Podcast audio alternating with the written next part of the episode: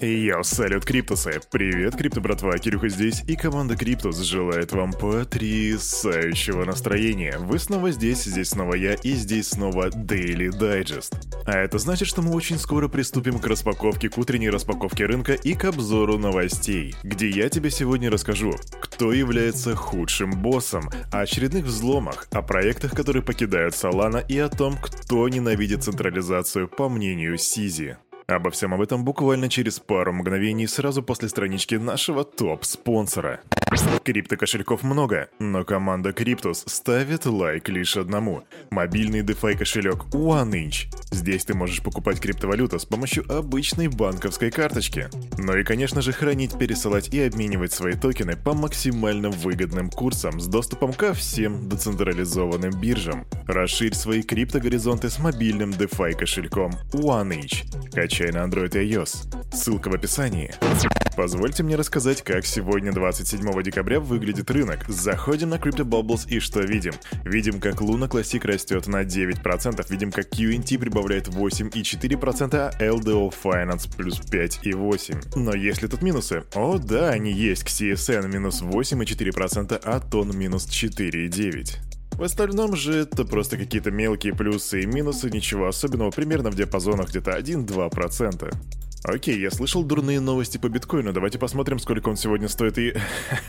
Знаете, дорогие друзья, я уже повторяю это на протяжении, наверное, полутора недель, но ценник вообще никак не меняется. За 24 часа что биткоин, что эфириум не, под, не поднялись больше и не упали больше, чем на 0,5%. Ценник биткоина 16 892, эфириума 1244. Все это при капитализации рынка 813 миллиардов и 32 миллиона долларов и доминации биткоина 40% ровно. Никаких изменений, это просто какой-то криптоштиль. Ну что же, когда у нас криптоштиль, значит будет и плыть легко, поэтому Кирюха, капитан круизного лайнера Криптус, отправляется до Криптополиса. Занимайте свои места, и у нас впереди отличная прогулка по новостям. Итак, крипто-дамочки и крипто-господа. Сегодня у нас, как я уже и говорил, 27 декабря 2022 год. Э, неминуемо к нам приближается 2023. И что же нам сегодня по новостям приносит этот вторник? Давайте-ка начнем с России. И тут у нас в фокусе прожекторов находится Сбербанк, ведь на его собственной блокчейн-платформе состоялась первая сделка по выпуску цифровых финансовых активов на золото.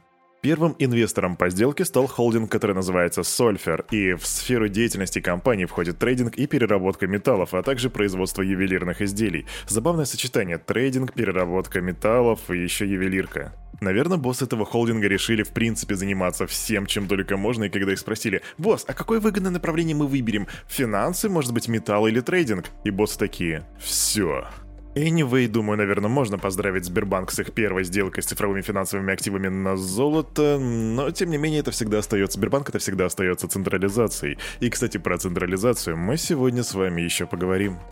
Новости США и новости биткоина. Вы, наверное, заметили, что совсем недавно у нас хешрейт биткоина падал на целых 38%, и он уже успел восстановиться, но все это произошло после того, как рекордные морозы и снежные бури в США привели к повышенной нагрузке на электросети страны и вызвали отключение большого количества оборудования американских майнеров. Тысячи домов и предприятий по всей территории Соединенных Штатов остались без электроэнергии в прошедшие выходные, и тогда в тот момент майнеры сами добровольно взяли и отключились от сети для того, чтобы народ смог потреблять больше электричества для отопления. Благородное действие ничего не скажешь, однако хешрейт на фоне этого просил на 38%. И знаете что, дорогие друзья? Мне почему-то кажется, что сейчас люди отнесутся к этому как данному. Майнеры взяли и отключились от сети, ведь так и надо было, так и нужно было сделать. Но вы когда-нибудь слышали, чтобы при похожей ситуации отключился от электропитания, например, какой-нибудь нефтяной заводик? Ну или, может быть, автоконцерн? Ну или, в конце концов, не знаю, серверная Netflix? А вот теперь подумайте, кто в этом мире является наиболее сознательным?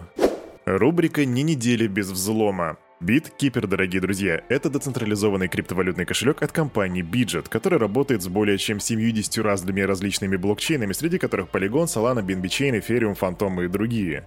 И это не какой-то ноунейм проект, потому что он обслуживает 6 миллионов пользователей в 168 различных странах мира. И вот новость. Хакеры взломали криптокошельки пользователей BitKeep и украли оттуда активов на 8 миллионов долларов. Предположительно, загрузка вредоносного программного обеспечения позволила злоумышленникам вывести около 4,3 тысяч BNB, 5,4 миллионов USDT, 196 тысяч DAI и 1, более 1 тысячи эфириумов. Команда BitKeep заявляет, что в настоящий момент проводится расследование инцидента, и если у Кирюхи появится апдейт, я, разумеется, тебе об этом сообщу в числе первых.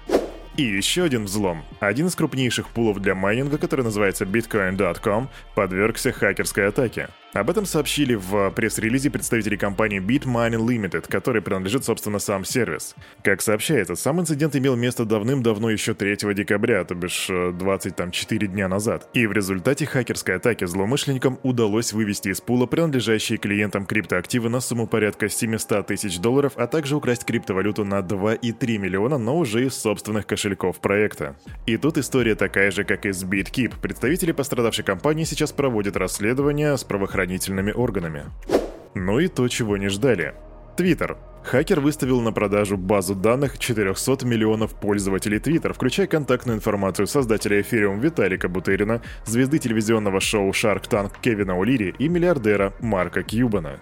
В опубликованном 23 декабря объявлении продавец утверждает, что получил данные в начале 2022 года из-за уязвимости соцсети, и база содержит имена, номера мобильных телефонов и адреса электронных почт. Пока что хакер не предоставил всю базу как бы до проверку, а только дал такой небольшой сэмпл в виде тысячи знаменитых пользователей, но уже сейчас очень многие сомневаются, что это правда. Хотя, с другой стороны, компания по обеспечению безопасности, которая называется Web3 Defiled, она подтвердила реальность предоставленной продавцом информации. Но что тут сказать, мы уже давным-давно ищем номер Виталика Бутерина для того, чтобы позвонить ему и пригласить к нам на подкаст, так что, возможно, это наш шанс. Ладно, шучу. В любом случае, надеюсь, что правоохранительные органы разберутся в ситуации. Быстрая новость и проекты бегут из Solana. Digots и Utes — это две крупнейшие NFT-коллекции на блокчейне Solana, и в начале 2023 года они перейдут на другие блокчейны, а конкретно на Ethereum и Polygon. Но почему же они бегут из Solana? Ну, наверное, потому что это Solana. Но в действительности есть официальное заявление, а они бегут, туда, потому что это поспособствует расширению пользовательской базы. По словам экспертов, для такой вот миграции необходимы будут специальные межсетевые мосты, то бишь протоколы, которые позволяют переводить токены между разными блокчейнами. И вот знаете, смотрю я сейчас на график Solana и вижу, что 7 дней назад она стоила 12 долларов и 41 цент, сегодня ее стоимость падала уже до 11,2. Не могу сказать, что такие новости сильно повлияли на ценник, хотя и без этого солянка падает. So, we will see what's gonna be next. Быстрая новость. Группа французских инвесторов подала жалобу на местное подразделение Binance за введение в заблуждение и несоблюдение законодательства страны. Об этом пишут ребята из Reuters. Согласно агентству, клиенты биткоин-биржи обратились в прокуратуру Парижа, и по их мнению, Binance проводила маркетинговые кампании в Instagram и Telegram до получения одобрения на работу от властей страны. Удивляюсь, насколько законопослушные инвесторы. И вот интересно, сделал бы я то же самое, понес бы бабки в одну контору, а потом пошел бы на нее стучать, чтобы ценник упал. Может быть, они стоят в шорте? Anyway, является ли это реальным прецедентом, или же это может быть э, частичка вот той вот горы фады, которая вываливается на Binance уже на протяжении двух недель, пока что разобраться сложно. Мне вот персонально кажется второе, но это лишь мое мнение. Идем дальше.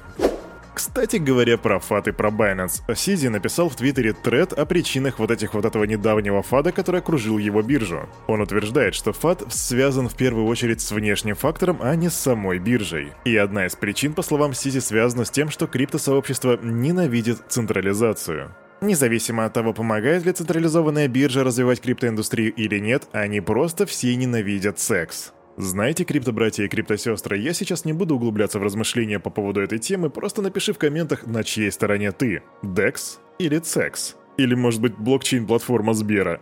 Пиши в комментах. Ну и забавная новость, которая многим может показаться не такой уж и забавной. Издание The Guardian опубликовало свой рейтинг худших руководителей технологических компаний в уходящем году. Основатели FTX Сэм Бэнкман-Фрид и Илон Маск вошли в этот список. Также там есть глава Meta Марк Цукерберг и руководитель Amazon Джефф Безос. И, конечно, понятно, почему СБФ оказался в этом списке, а вот Илон Маск вошел туда из-за своей некомпетентности в Твиттер. Странно, По мнению The Guardian и по мнению очень многих людей, в действительности получается так, что в этом году многие лучшие показали себя не с лучшей стороны. Что думаешь по этому поводу? Пиши в комментах.